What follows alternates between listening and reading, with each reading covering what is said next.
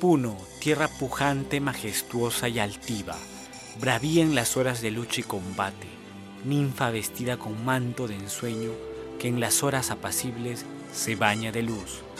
Puno, tierra de leyenda y heroísmo, tierra grande y gloriosa en tu pasado, tuyo es el porvenir que ya se vislumbra triunfal y luminoso en el horizonte.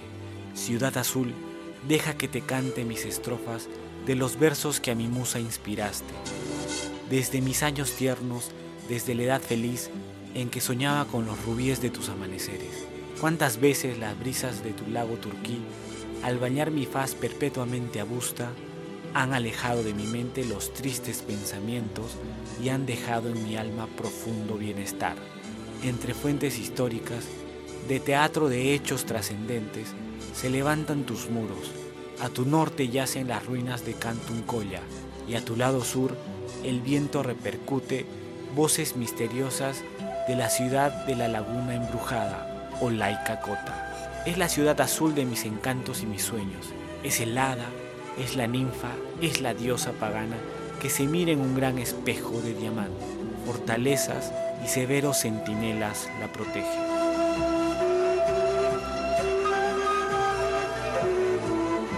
Bienvenidos nuevamente a tu programa Al Compás de Candelaria. En esta edición especial estaremos conmemorando los 352 años de nuestra querida ciudad de Puno. Estaremos contando los orígenes, su evolución y algunos detalles muy relevantes para su historia. Y para ello hoy nos acompaña el señor René Calcín Anco, escritor e historiador puneño, quien lleva años investigando nuestra querida ciudad. Bienvenido, señor René. Es un gusto tenerlo en el programa.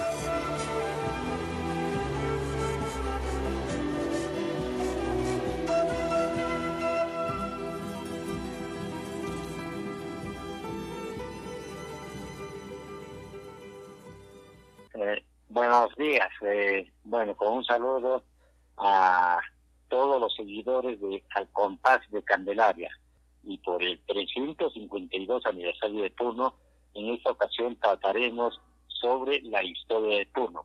Entonces, para empezar este conversatorio, nos gustaría pues hablar sobre los orígenes ¿no? de la ciudad, hacer de repente una línea de tiempo y, que nos vaya contando poco a poco cómo es que se dio los orígenes de la ciudad de Puno, de repente hablando de la época prehispánica, para empezar. Eh, la historia de Puno empieza con el primer poblamiento. Esta este primer poblamiento se dio hace 10 milenios, cuando por la parte alta, por la cordillera, ingresaron eh, cazadores y recolectores a la cuenca del Titicaca. Eh, queremos indicar de que ya la ribera del lago Titicaca, como las mismas islas del lago Titicaca, se poblaron hace cuatro milenios. De manera que desde el inicio del primer poblamiento hasta eh, el poblamiento en el mismo lago Titicaca, han transcurrido seis milenios. Son seis milenios prácticamente eh, que ha tenido que pasar para que se llegue a la misma isla del Titicaca.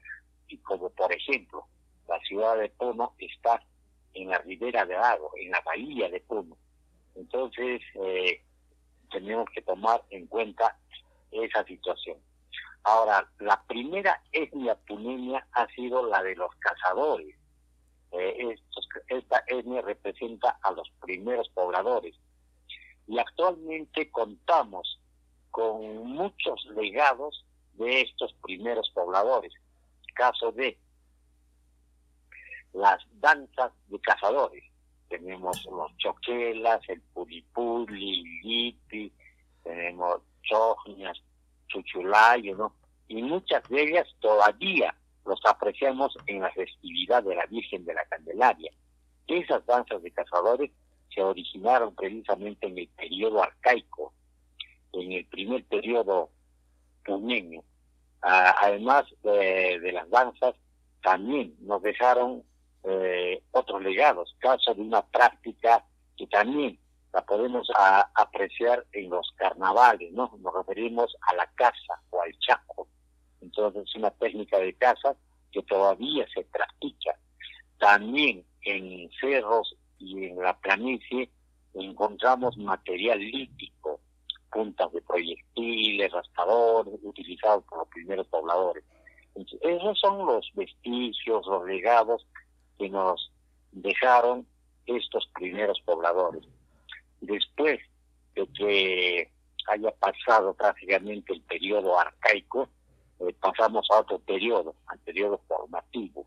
En ese lapso transicional del arcaico al formativo, eh, se han producido importantes descubrimientos, caso de la agricultura y la ganadería, también la textilería y la litoescultura, y se dio una mejor forma a la arquitectura. Es un periodo totalmente importante porque la población errante se convierte en población sedentaria, ya se establecen aldeas permanentes, se pasa de una economía recolectora a una economía productiva. Eh, ese periodo transicional, reiteramos, es un hecho muy importante para el desarrollo puneño. Asimismo, en ese tiempo también ya se cuenta con la presencia de los pescadores, de los oros. Y aquí queremos indicar de que los agricultores, como se descubrió la agricultura, ya eh, desarrollaron una serie de prácticas, por ejemplo el culto a la Pachamama. Y estos agricultores también despebraron una lengua, la lengua puquina. En tanto, los pescadores eh, dieron forma a otra lengua, a la lengua uruquilla. De manera que ya en el periodo formativo, los puneños de entonces se comunicaban a través de la lengua puquina mayoritariamente y también por la lengua uruquilla minoritariamente. Eh, los pobladores de habla puquina dieron forma a culturas en Puno. Eh, por ejemplo, eh, se, se cojaron y desarrollaron dos culturas puneñas, la cultura caluyo y la cultura pucara. Y después ya tenemos la cultura tihuanaco, ¿no? Y esta ya sería un influente. Eh, estas tres culturas, Caluyo, Pucara y Tihuanaco, fueron forjadas y desarrolladas por pobladores de habla poquina, quienes se empoderaron en toda la cuenca del Titicaca por dos milenios y medio. Inclusive hubieron desarrollos locales en algunos lugares, por ejemplo en la bahía de Puno, se da cuenta de que eh, se desarrolló la cultura huaje, ¿no? Esto es contemporánea a la cultura tucara. Y aquí eh, hay un hecho importante, ¿no? En el empoderamiento puquina se desarrolló enormemente la agricultura con tecnologías de punta, caso de la tecnología de los campos elevados o guaruguaros, la, la de los andenes y la de las cochas. Eh, con esto eh, hubieron muchísimas cementeras, prácticamente las pampas y los cerros de, de, Puno de entonces estaba cubierta por cementeras, hubo una buenísima producción, hasta una sobreproducción, se llegó al buen vivir. Y también en ese periodo, por ejemplo, eh, se desarrolló la textilería, la minería, la metalurgia, se crearon las danzas la mayor riqueza dancística que tenemos, las dos terceras partes de las danzas ancestrales que hasta ahora los apreciamos en las actividades, es de ese periodo, de esos dos milenios y medio de empoderamiento puquina. Ahí también se desarrollaron y se, hicieron suntuosas las fiestas, aparecieron las ferias, eh, aparte del culto a la Pachamama se dio inicio al culto solar, el culto a los apus, eso por parte de los puquinas. Ahora, los uruquillas, los pescadores, más bien ellos este, eh, instauraron el culto al agua. Eh, además, también eh, tenemos, por ejemplo, eh, danzas de pescadores, ¿no? que lamentablemente muchas se han extinguido. Ellos nos dejaron también una arquitectura la arquitectura puro está representada en los putucos, que todavía los vemos. claro. en Caracas, en Samán, ¿no? Pero esto estaba en toda la ribera del lago Titicaca más antes, ¿no? Entonces, eh, y los otros, pues, por actividad principal tenían pues la pesca, ¿no? Y también complementariamente otras como la recolección.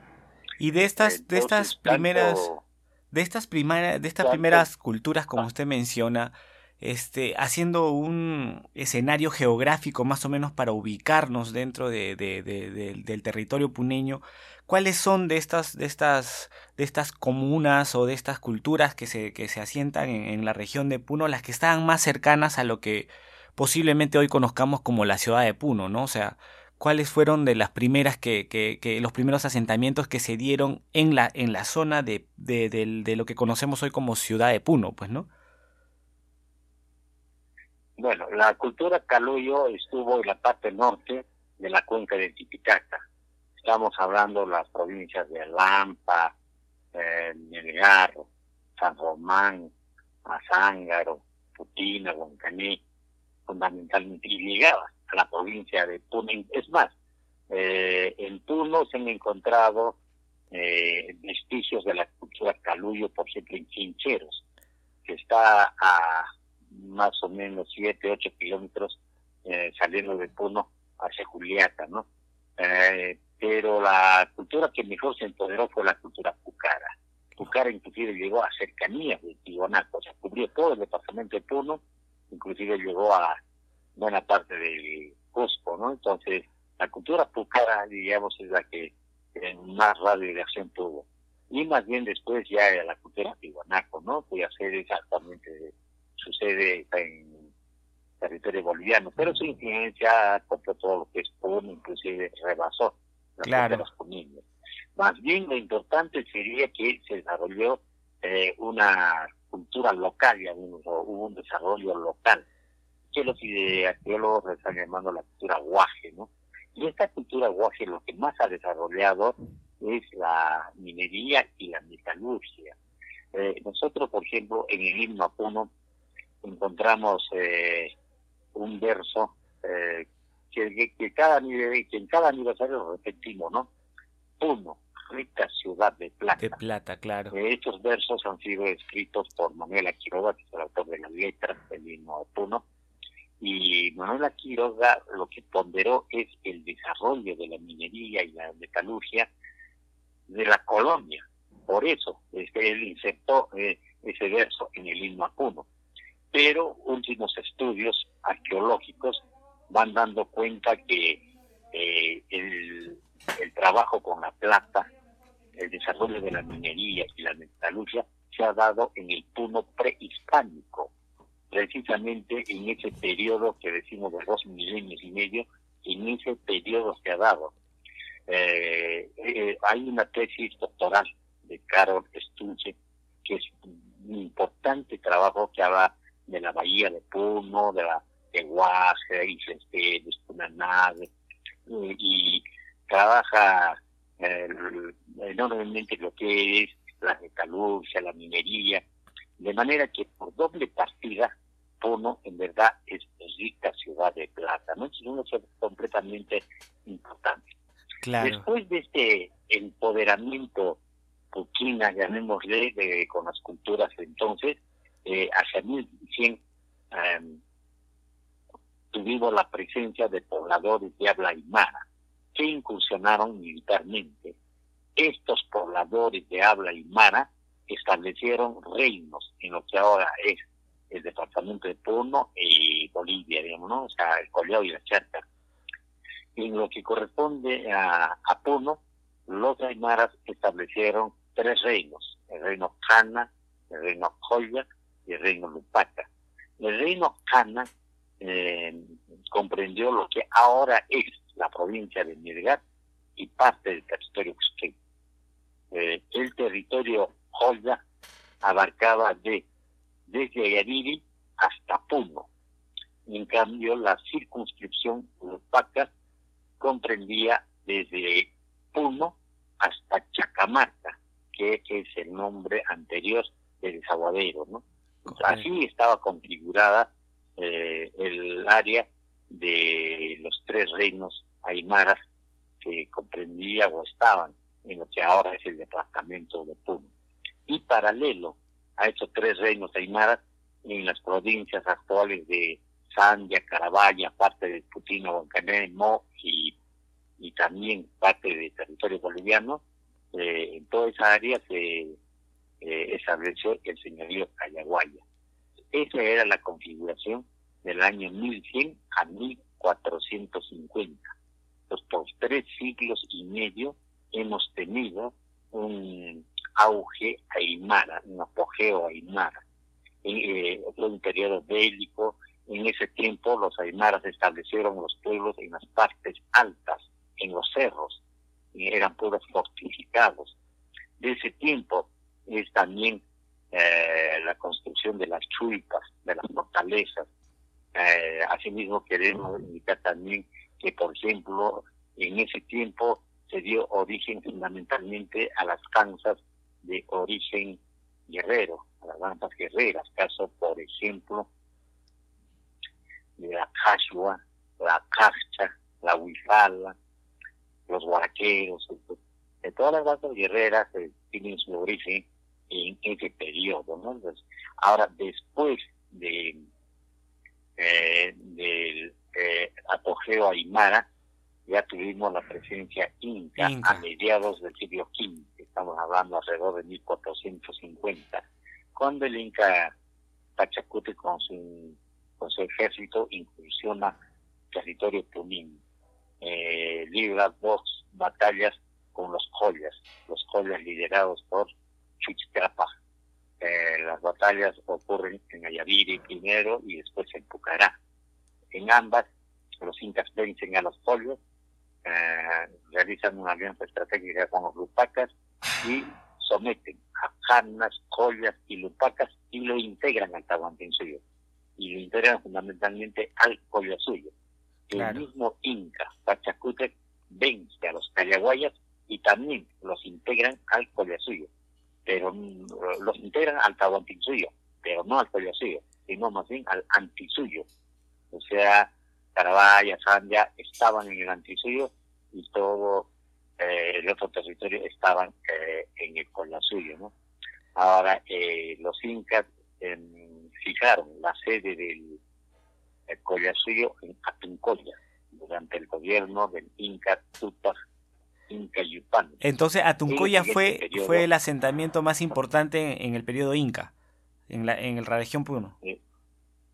bueno, eh, el desarrollo punino, de, eh, el que mejor de repente legado nos ha dejado, ha sido el periodo de dos milenios y medio, cuando los poquinas forjaron las culturas, porque en verdad hemos tenido, por ejemplo, hablando en danzas, las dos terceras partes de las danzas ancestrales que nos quedan son del periodo Poquina. Ahí nos dejaron el mayor legado, la agricultura, todo el legado de la agricultura en ese periodo. Más bien con los, eh, eh, en el siguiente periodo, con los aymaras, eh, lo que ellos ponderaron es la actividad pecuaria. Entonces, con la, más bien la actividad pecuaria, sí, ellos lo desarrollaron. Por ejemplo, hablando en danzas, las danzas guerreras y las danzas pastoriles, que serían del periodo aymara fundamentalmente, ¿no? Ya más bien con el periodo inca, este, más bien ya los incas, una vez que eh, somete a los collas, integra a los canas y a los grupacas antahuantincillos, como también a los callaguayas, eh, entonces eh, ellos ya mm, se tuvo un auge. Y el auge inca es de ocho décadas, no es más, ¿no? Inclusive en los primeros años hubieron rebeliones collas que fueron delegadas por los incas, ¿no? Y más bien en ese periodo lo que hubo es eh, que las poblaciones ya me subieron las patas altas, los incas los bajaron a zonas bajas, prácticamente a las ubicaciones en las que actualmente se encuentran los pueblos, ¿no? la mayoría de pueblos se encuentran en zonas bajas, ¿no? Ya no en zonas altas. Asimismo, de ese periodo, por ejemplo, es eh, la construcción más bien del sistema vial. En lo que sí desarrollaron los incas fue el, sistema vial. El Capañán. Eh, fue una construcción monumental, lo del Capañán y los tambos, ¿no? Entonces, Por ejemplo, a la región Puno o por la región Puno pasaba el camino del Collasuyo, porque el Chapanyán unía a los cuatro suyos y, y el camino más extenso fue el camino del Collasuyo, que salía del Cusco y llegaba hasta cercanía del río Maule en Chile.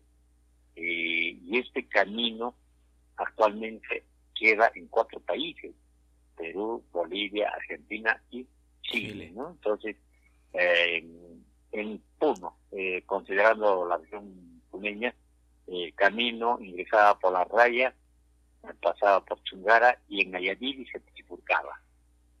Un camino bordeaba el lago Titicaca por el occidente, por Puno, Chubuito, y el otro camino, el de Umasuyo, bordeaba por oriente, por Huancanismo.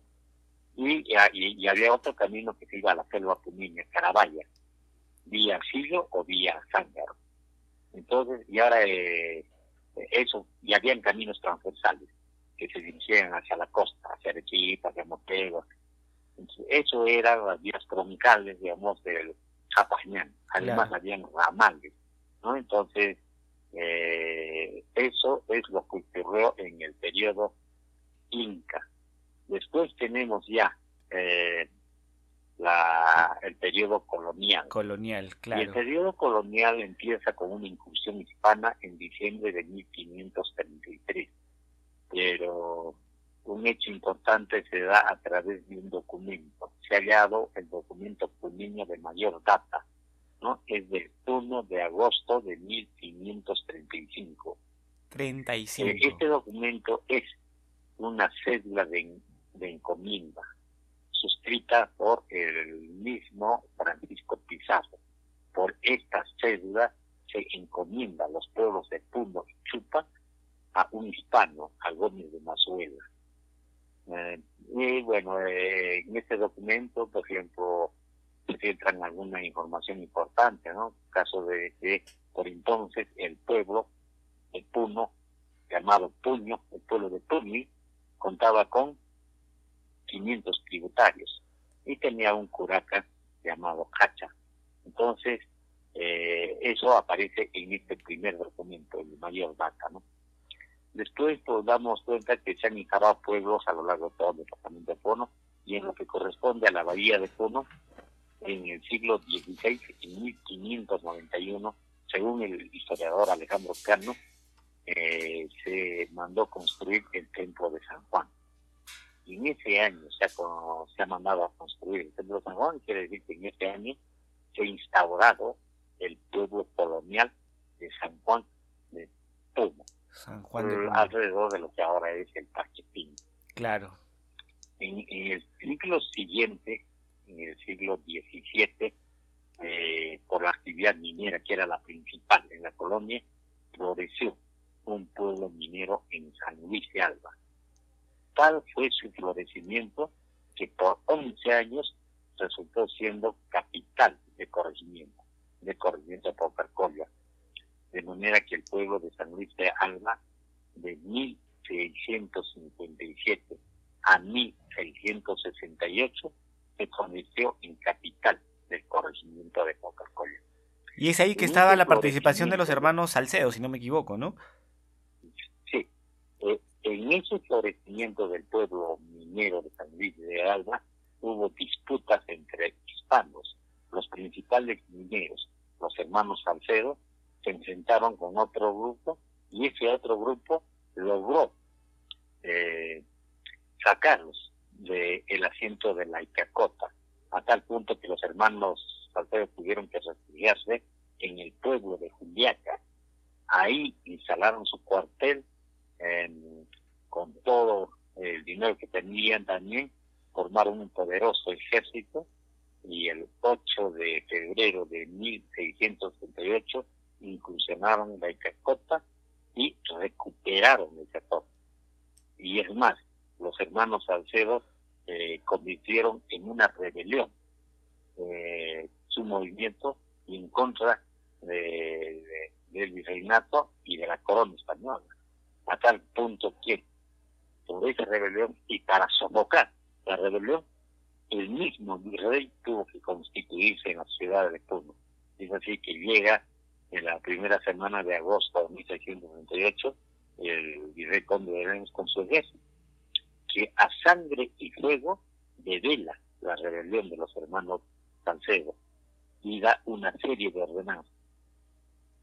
Por ejemplo, el 9 de septiembre de 1668 instaura la Villa de Nuestra Señora de la Concepción y San Carlos. Asimismo, da otras ordenanzas, caso de la destrucción del pueblo de San Luis de Alba y la evacuación de su población a la nueva villa formada. También eh, da otra ordenanza que consiste en el ajusticiamiento de José de Salcedo y sus lugartenientes. Y esto se concreta a, José de Salcedo lo ajustician el 12 de octubre de 1668. Otra ordenanza es el traslado de las cajas reales de San Antonio de Esquilachi a Chucuto para un mejor control. ¿no? Entonces, así se dio ese tipo de ordenanzas del mismo virrey. Declaramos el 9 de septiembre de 1668 eh, establece la villa de Nuestra Señora de la Concepción y San Carlos y además este, convierte a esta villa en la capital del eh, corregimiento de Paucarcolla. Eh, queremos también indicar de que como este es eh, un punto central que siempre se habla en, estos días de aniversario de Puno, eh, queremos indicar que la fuente documental da cuenta que sí hubo esa ese establecimiento, esa instauración, otro la fundación de, la villa de Nuestra Señora de la Concepción y San, Carlos. Al respecto, por ejemplo, podemos dar cuenta de, un, de una publicación de 1749, del periodo colonial, que afortunadamente hace cuatro décadas se ha reproducido en, en libro en dos tomos. Eh, está el trabajo de Diego Esquivel de Nadia, ¿no? Un fragmento de esa publicación es el siguiente, siguiente ¿no?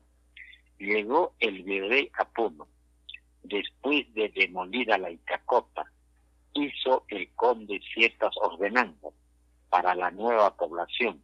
Su fecha en Puno, en 9 de septiembre las que están en el libro 12 de provisiones de esta ciudad, a hojas 262.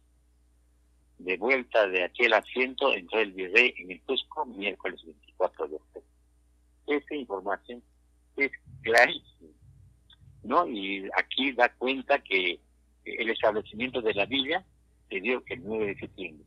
Es más, eh, esta ordenanza está en el libro 12 de provisiones de eh, la ciudad de Cusco, pues en Cusco, ¿no? Y, y da el folio, está a hojas 262.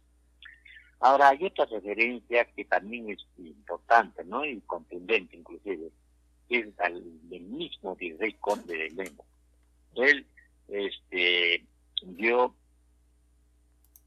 un informe sobre los sucesos y a la vez suscribió una carta. En resumen, en estos documentos lo que dice el mismo video de Conde es lo siguiente. Eh, mandé hacer la nueva población de Concepción y San Carlos, media luego del asiento distribuyendo solares a los vecinos con que tenía que dar aquella población como la villa de Potosí. Eh, creo que con esa con estos documentos eh, claramente mm, queda establecido que el 9 de septiembre de 1668 eh, quedó instaurada la villa de Nuestra Señora de la Concepción y San, Carlos. Eh, después tenemos otro acontecimiento ya en el siguiente siglo, estamos hablando del siglo XVIII, los años 1700, ¿no? Eh, en ahí, por ejemplo, mm, hay un hecho muy importante que se da a partir de 1776 eh, en ese año se crea el virreinato del Río de la Plata. Eh, y eh, para su creación y para el establecimiento de este nuevo virreinato, se establece que lo que ahora es el departamento de Puno pase a formar parte de este eh, nuevo virreinato. Y en realidad se formó parte de este virreinato por dos decenios, hasta que por real cédula del 1 de febrero de 1796, la Intendencia de Puno, lo que ahora es el Departamento de Puno, se reintegró al virreinato del Perú. En ese periodo, por ejemplo, eh, se dio la, revolución tupacamarista, cuando justamente Puno pertenecía al virreinato del Río de la Plata. Eh, en esa revolución, la villa eh, de Puno resultó asediada en tres ocasiones. Fue el último bastión hispano, hispano. A tal punto que después de eso los patriotas lograron tomar la villa de Puno y por ocho meses controlaron todo lo que ahora es Puno, ¿no? Y después ya los hispanos más bien retomaron el control de la intendencia de Puno. Es más, este, en el año 1784, después de la revolución tupacamarista, eh, se instaura la Intendencia de Puno, el 5 de junio de 1784. Con esta instauración de la Intendencia de Puno, eh, eh, se fija como capital la villa de Nuestra Señora de la Concepción y San Carlos. y aquí queremos indicar que hay tres momentos importantes para la actual ciudad de Puno. La primera ocurrió en la época prehispánica, fundamentalmente en el periodo Inca, cuando floreció el pueblo de Tuñuy como eje vial. De manera que en ese tiempo se dio paso de aldea a pueblo. Ese es un primer momento importante eh, en la historia de Puno. El segundo momento se dio cuando se instauró la villa de Nuestra Señora de la Concepción y San Carlos el 9 de septiembre de 1638. ¿Por qué? Porque en ese tiempo eh, la villa eh, llega a ser capital de corregimiento. ¿no? Entonces, eh, de, pueblo pasa a ser capital de corregimiento. Y el corregimiento tiene su equivalente en la provincia, ¿no? Llegó a ser capital de provincia, ¿no? Y el tercer momento importante es justamente cuando se forma la Intendencia de Puno, el 5 de junio de 1638. 784, porque las intendencias tienen su equivalente en el departamento. Entonces, la villa de Puno llega a ser capital de intendencia o capital departamental, ¿no? Después ya en el siguiente siglo, en el año de 1805, expresamente en el 14 de octubre de 1805, por real orden, se confiere a la villa de Nuestra Señora de la Concepción en San Carlos el título de ciudad. Desde entonces ya Puno eh, tiene eh, por rango ciudad, ¿no? La ciudad de Puno. Trata, reiteramos, del 14 de octubre de 1805. Y en ese mismo día a Puno se le confiere el escudo, el escudo que conocemos, ¿no? Después ya este, llegan los años finales de la colonia y hay dos acontecimientos importantes en el epílogo de la colonia. Y bien es cierto que Puno fue bastión hispano, pero después de, después de la victoria de Ayacucho, que en Puno se conoció por la Navidad, hubieron revueltas, eh, los presos que estaban en la isla fueron liberados, se formó un ejército al mando del eh, militar de mayor rango que estaba recluido en la isla Esteves. Y el militar de mayor rango resultó siendo el general Rudecindo Alvarado, un general argentino eh, y uno de los principales lugartenientes de José de San Martín. Él eh, no solo formó el ejército, ah, el primer ejército republicano de Puno, sino que proclamó la independencia del Perú en Puno, en la Plaza Mayor, el 27 de diciembre de 1824 y tres días después, el 30 de diciembre, los puneños de entonces juraron sostener la independencia peruana. En esos días se formaron las principales instituciones puneñas, caso de la prefectura y la municipalidad, ¿no? Entonces, y después ya accedimos a la vida republicana. En el caso de la ciudad de Puno, eh, la ciudad de Puno se convirtió en la capital del departamento de Puno, porque las intendencias se convirtieron en departamentos. La intendencia de Puno se transformó en el departamento de Puno, con capital la ciudad de Puno. Y eh, habían cinco partidos en la intendencia y estos se convirtieron en provincias. Y todas las provincias fueron la provincia de Azángaro, Lampa, Carabaya, Chicuito y Huancaní. Y aquí hubo un problema, ¿no? Este, si bien es cierto, la ciudad de Puno era capital del departamento de Puno, pero formaba parte de la provincia de Huancaní. Eh, tanto es así tres décadas después, por decreto del 2 de mayo de 1854, suscrito por el presidente provisorio Ramón Castilla, se crea la provincia del Cercado, hoy llamada provincia de Puno, ¿no? con capital la ciudad de Puno. Ya es la sexta provincia puneña y, y Puno ya eh, es capital de provincia y también capital departamental. departamental. Eso en suma, el paso de la ciudad de Puno a lo largo de eh, desde el primer poblamiento hasta la época republicana. Interesantísimo lo que nos ha contado hasta ahora sobre, sobre esta, esta línea de tiempo que hemos tratado de hacer de una manera corta, sintética, para que se pueda entender y, saber, pues, ¿no? los orígenes de nuestra querida ciudad de Puno. Ya con los años entrantes, ¿no? me imagino que Puno ha sufrido ya cambios bastante más contemporáneos, por decirlo así. Y sería también bonito, no sé si ustedes tengan los datos, de cuáles fueron de repente los primeros barrios que se formaron ya en esta ciudad más, más consolidada, ¿no? Este, aquí lo que juega eh, eh, un papel importante es el sistema vial. Eh, hemos dicho que, por ejemplo, en el periodo Inca, uno fue un eje vial. Vieron dos ejes viales, uno allá vive y el otro Puno porque el camino de Urcosuyo que pasaba por el pueblo de Tuñi, en eh, uno de los ramales que se dirigía a la costa hacia Arequipa, justamente salía del pueblo de Tuñi, pasaba a Tuncoya, Cabana y dirigía hacia Arequipa, ¿no? Entonces, y es más, había otra vía transversal hacia Moquegua, que también salía de Tuñi vía Pichacani. Entonces, ese, este hecho convirtió a, Puno en ese viñal.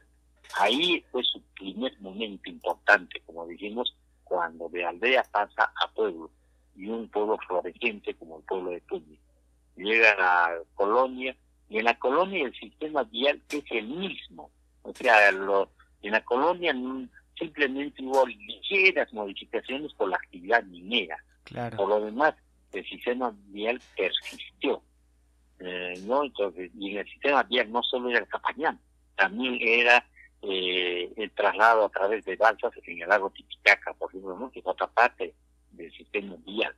Ya en, el, en la época republicana, en el siglo XIX, eh, ocurren ya hechos importantes, ¿no? un hecho importante se dio en 1847, cuando se construye el muelle de Puno. Entonces, con el muelle de Puno se da mayor intensidad a la navegación lacustre, pero más después, en la década del 60, cuando el gobierno de Samón Castilla ordena a la compra de dos vapores, ¿no? nos referimos al Yabarí y al Yapura. Que después, eh, ya a partir de 1870, empieza a surcar las aguas del lago Titicaca el Yevarí y el Yapura en 1873. Ya son embarcaciones mayores, ¿no? Porque más antes eh, la navegación era exclusivamente por las balsas. Ahora, eh, el, hecho más trascendental es la instauración del ferrocarril. El ferrocarril se construye en Puno en 1873 y el 1 de enero de 1874 se inaugura el tráfico ferroviario de Arequipa a Puno. Y, al año siguiente este el tráfico ferroviario se enlaza con la navegación lacustre del pueblo del puerto de Puno eh, se trasladaba al puerto boliviano de Carapata, justamente a través de los vapores Yabarí y Yapura, y, eh, y formaba parte de un tramo mayor de Lima a Buenos Aires.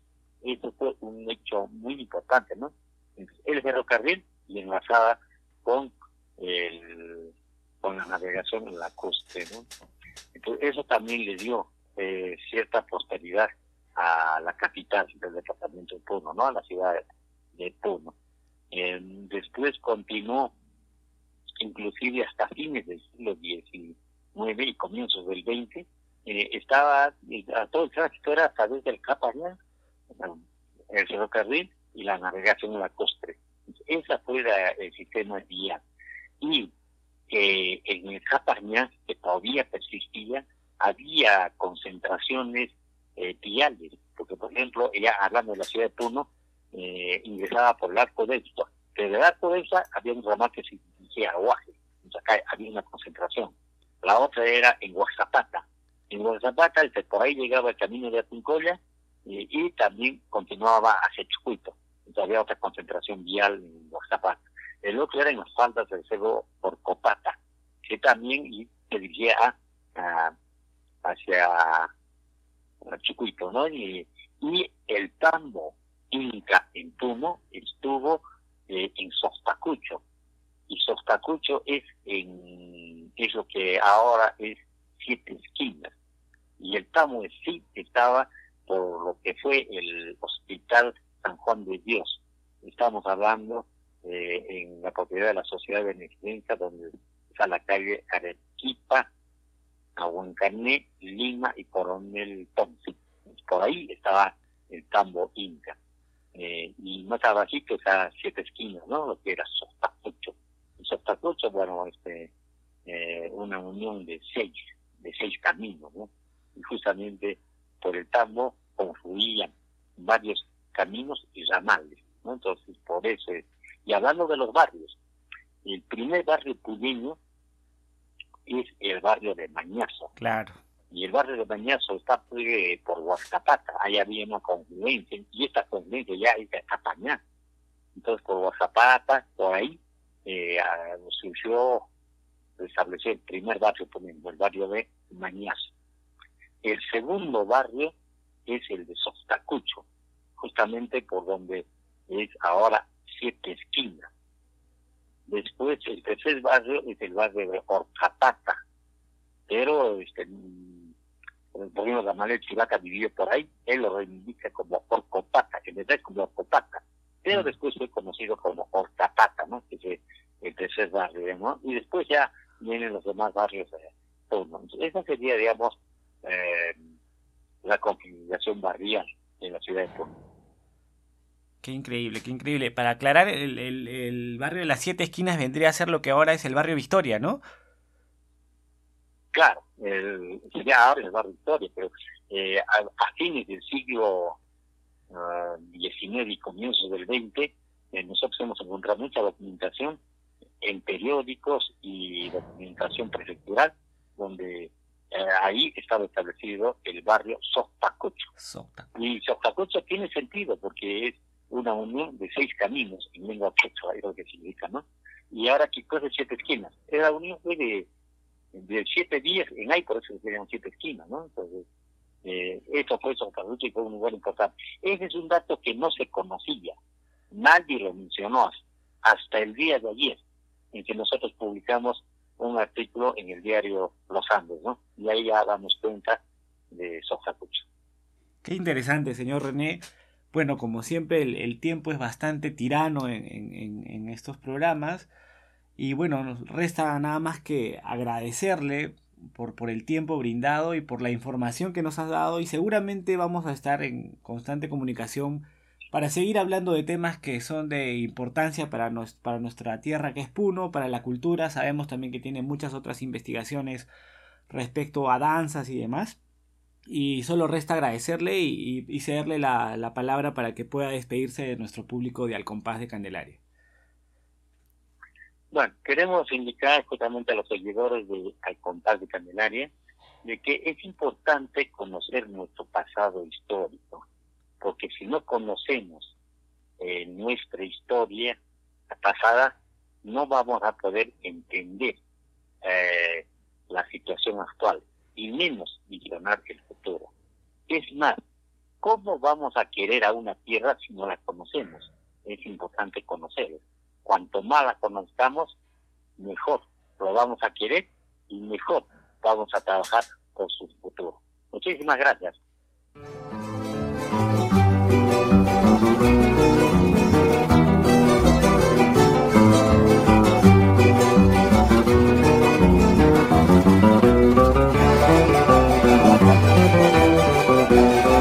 Gracias a todos por acompañarnos. Esto fue Al Compás de Candelaria. Para escuchar este y todos nuestros programas, suscríbete a nuestro canal de podcast que está disponible en las principales plataformas de audición. Los esperamos.